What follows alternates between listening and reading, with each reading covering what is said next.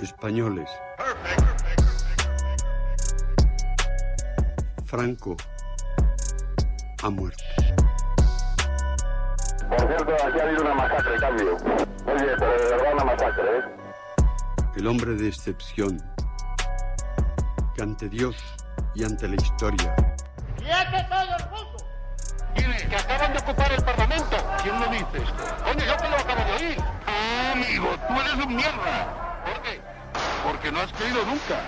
Joder, qué bárbaro, oye. No has creído, no has creído nunca. Estoy impresionado. No has creído nunca. ¡Todos contra la reacción!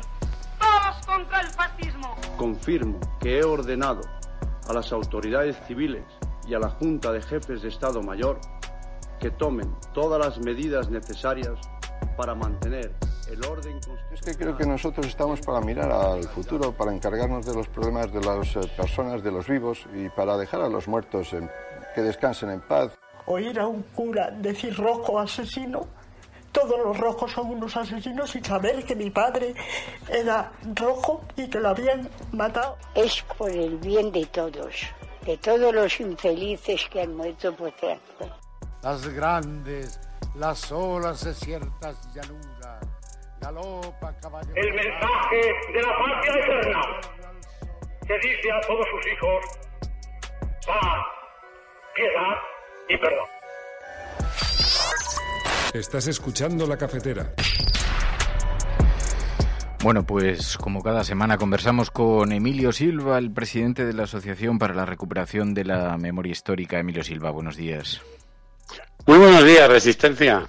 Oye, recién llegado precisamente de este viaje con un grupo de familiares de republicanos españoles deportados a los campos de concentración nazis, eh, que están agrupados en el colectivo Triángulo Azul dentro de la Asociación para la Recuperación de la Memoria Histórica, eh, de la visita a diferentes campos nazis, ¿no? Bueno, sí, ha sido una cosa muy, muy, muy impresionante. Hemos estado 75 personas, éramos en, primero en Dachau, después en el castillo de Harheim, luego en los túneles kilométricos que obligaron a hacer los nazis a los prisioneros para hacer fábricas de armas bajo la tierra en Gusen, luego en el, el sábado en el aniversario que hace de la liberación de Gusen, donde participó un superviviente de 98 años, un polaco, Stanislav Zalewski, y el domingo una cosa que fue brutal en aniversario de la liberación de Mauthausen, que toda la ciudadanía europea debería pasar por ahí. Vamos. En Alemania, eh, los estudiantes de 14 y 15 años obligatoria, están obligados a visitar tres campos de concentración y, debe- y eso debería ser a nivel europeo porque para mí ha sido una experiencia brutal. Por cierto, que me bajo del autobús en, en el campo de Dachau y me viene a saludar Borja, que es un oyente de la cafetera, que es guía en el campo, curiosamente, y estuve un ratillo ahí hablando con él, muy majo, y él hace, bueno, pues hace visitas con, con, gente que va a este campo, él es, él guía oficial, y ya ves que te encuentras un resistente debajo de una piedra. Oye, ¿cómo era la reacción de los familiares? Porque saber que ha habido gente con la que tienes ascendencia, gente a la tienes a- afecto, que ha estado en estos, en estos campos, debía ser muy impresionante también para ellos. Bueno, alguien cualquiera nos podemos imaginar lo que es la vida de alguien de un pueblecito que, lo que sea, en fin, a principios de julio de 1936 estaba quizá cosechando, estaba con una hoz o con una guadaña cosechando y siete años después, después de comerse una guerra, después de igual estar peleando en la resistencia en Francia, eh, acaba en un campo nazi, ¿no? En- yo pienso a veces en, en su recorrido mental, ¿no? En, o sea, es cómo, cómo pensar que es real lo que les estaba pasando.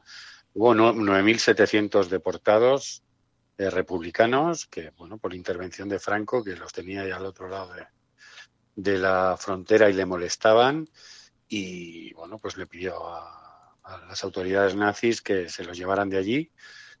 Y yo he conocido a algunos, yo conocí bastante a Matías Arranz, un hombre que había nacido en Badocondes, en la provincia de Burgos, que había estado cuatro años en Mauthausen, algo más de cuatro años.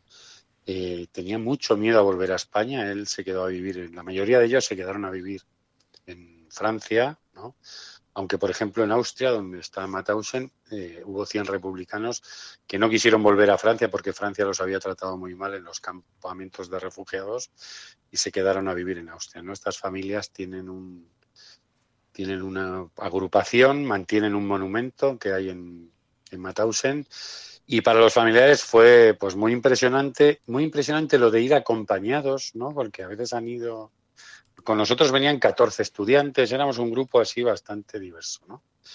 Eh, y, el hecho de ir acompañados, pues también era una cosa que, les impresionó mucho. Eh, este hombre eh, que habló en Stanislavs Zalewski dijo un par de cosas que a mí, con 98 años que va a cumplir en, en octubre, era impresionante oírlo, ¿no? Y, y él repitió las frases de un lema que tenían en la Asociación de ex prisioneros polacos de Mauthausen y Gusen, que decían que nosotros vivimos mientras viven los que nos recuerdan, pero nuestra vida debe estar llena de trabajo para otro ser humano.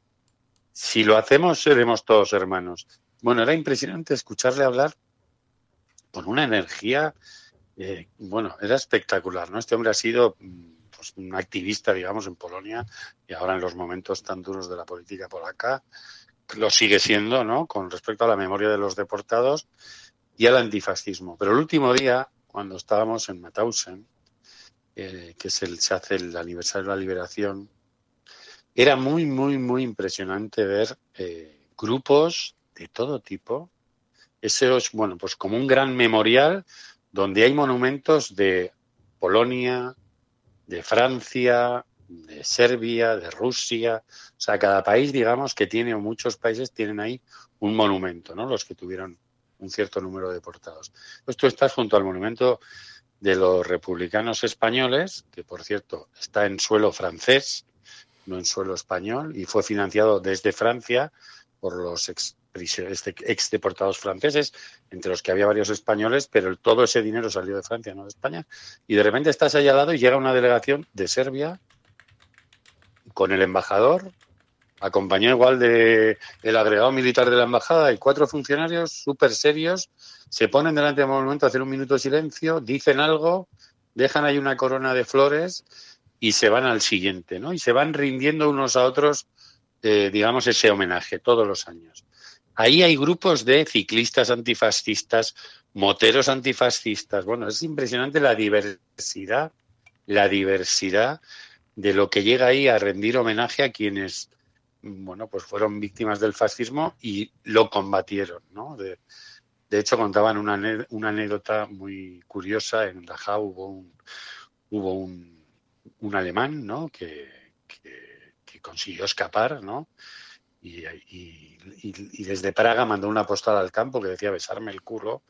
Ese hombre, Hans Weilmer, acabó muriendo aquí en Madrid en la guerra civil, vino como, como brigadista internacional después de escaparse del campo. O sea, es que estas vidas son algo que parece eh, en la ficción, ¿no? Un tipo que se escapa de un campo de concentración nazi, gira la cabeza hacia España, ve que aquí hay una lucha contra el fascismo y después de huir del campo deja su vida aquí en Madrid peleando contra el fascismo, ¿no? Esta gente era espectacular, ¿no? Entonces, de pronto estabas allí y llegaban un grupo de jóvenes del Partido Comunista Austriaco, del Partido Socialdemócrata Austriaco. Recitaban poemas en el Monumento Español, quiero decir. Recitaban poemas, cada uno traía en la mano un clavel, lo dejaban allí, cantaban incluso eh, a, la canción del Hans Weilmer, que es una canción conocida de la guerra, de la guerra civil y del cancionero, digamos, de la guerra civil, iban circulando. ¿Qué país no hacía eso? Y tuvo a su representante diciendo, somos una democracia muy moderna, hemos avanzado mucho, bla, bla, bla. Pues España. España. El secretario de Estado de Memoria Democrática hizo allí un anuncio de, de lo moderno que es este país y evidentemente no fue de, mm, llevando esas coronas de sitio a sitio con esa formalidad. De hecho, unos periodistas de Info le preguntaron por qué no había representantes del ejército español allí, ¿no? De hecho, en el grupo había una discusión si tenían que estar o no tenían que estar, si era bueno ver al ejército español rindiendo honores a esos antifascistas, ¿no? En un acto con ese significado antifascista como, como era, igual que están los militares polacos, que el gobierno los manda allí a saber lo que son, pero allí tienen que estar rindiendo homenaje a quienes lucharon contra el fascismo. Y, bueno, la respuesta del gobierno fue que ya tenemos teníamos una buena representación civil, ¿no? Pero, pero es muy emocionante. Y en un momento dado hay una imagen icónica de la liberación del campo, porque te iba a preguntar por esto porque estoy viendo la, fotografía el día que entraron en Mauthausen. Eh, los, eh, las personas que estaban allí colocaron eh, una pancarta muy conocida, es muy icónica, como dice Emilio Silva. Los españoles antifascistas, decía la pancarta, saludan a las fuerzas de liberación, a las fuerzas liberadoras. Colocasteis una réplica de la pancarta. Sí, nosotros en el mismo lugar. hace un en el mismo sitio. Y, fue, y lo colocaron cinco familiares. Nosotros hicimos una réplica hace dos años, la llevamos al Congreso de los Diputados para pedirle que la colgara en su fachada en torno a, en mayo, ¿no? en torno a, los aniversarios de la liberación de los campos. el Congreso nos dijo que no podía. Justo además cuando lo hicimos había una pancarta colgada en su fachada. Eh, o sea que, quiero decir, el día que fuimos a presentar por registro la petición, por casualidad vimos que había una pancarta y dijimos, bueno, hacer se puede, a ver qué dicen, ¿no? Y bueno, pues el año pasado, dos oyentes de este programa, Isabel y Jesús, que se dedican a, promover la colocación de Stoppelsteins, las piedras estas que se ponen eh, delante de las casas donde nacieron deportados, eh, la llevaron allí y este año la llevaron. Y bueno, pues hicimos una gestión y quienes gestionan el, memorial de Mauthausen les permitieron a cinco familiares que estaban súper emocionados volver a ponerla allí. ¿no? Yo pienso en ese momento de la liberación, de hecho estaba ahí el hijo del primer eh, oficial norteamericano que puso un pie en Mauthausen echando a los nazis, ¿no? Estaba allí también con una réplica de la bandera que llevaban. Y, yo pienso en, en, esos deportados que llevaban ahí muchos, algunos años, ¿no?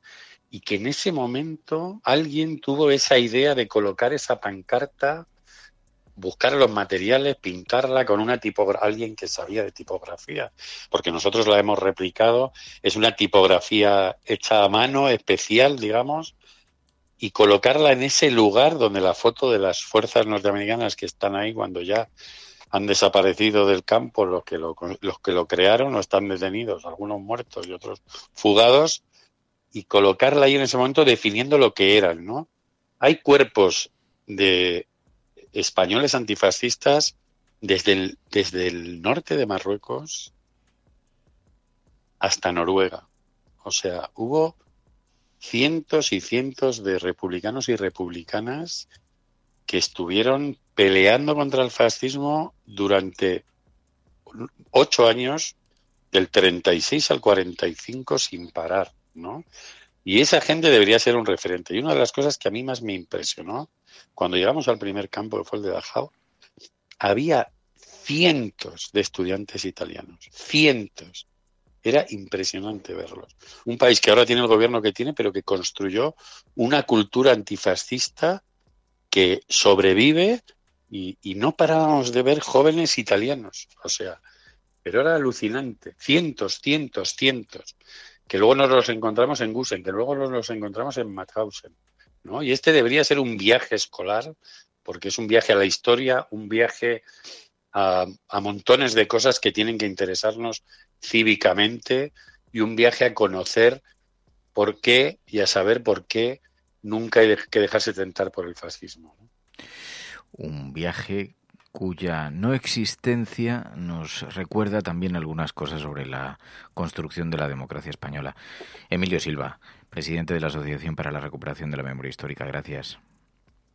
Muchas gracias y yo le recomiendo, nosotros, voy a decirlo, nosotros, yo quiero volver el, dentro de dos años, se conmemora el 80 aniversario de la, de la liberación, suele ser a principios de mayo, ojalá esto estuviera lleno de gente de este estado rindiendo homenaje a esas personas que llegaron allí porque quisieron apartarnos a nuestros padres y a nuestros abuelos la triste experiencia de vivir una dictadura. Y por evitar eso, por tratar de evitar eso, a tanta gente, esta gente llegó a un campo nazi, ¿no? Y nosotros deberíamos, voy a decir, peregrinar para darles las gracias por las libertades que tenemos.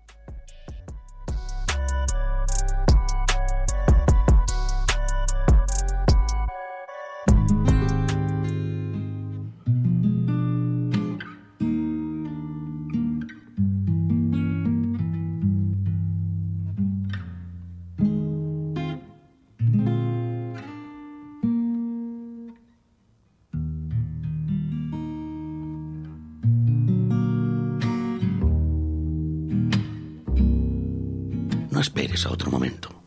Hazte mecenas y únete ya a la resistencia cafetera. radiocable.com barra mecenas.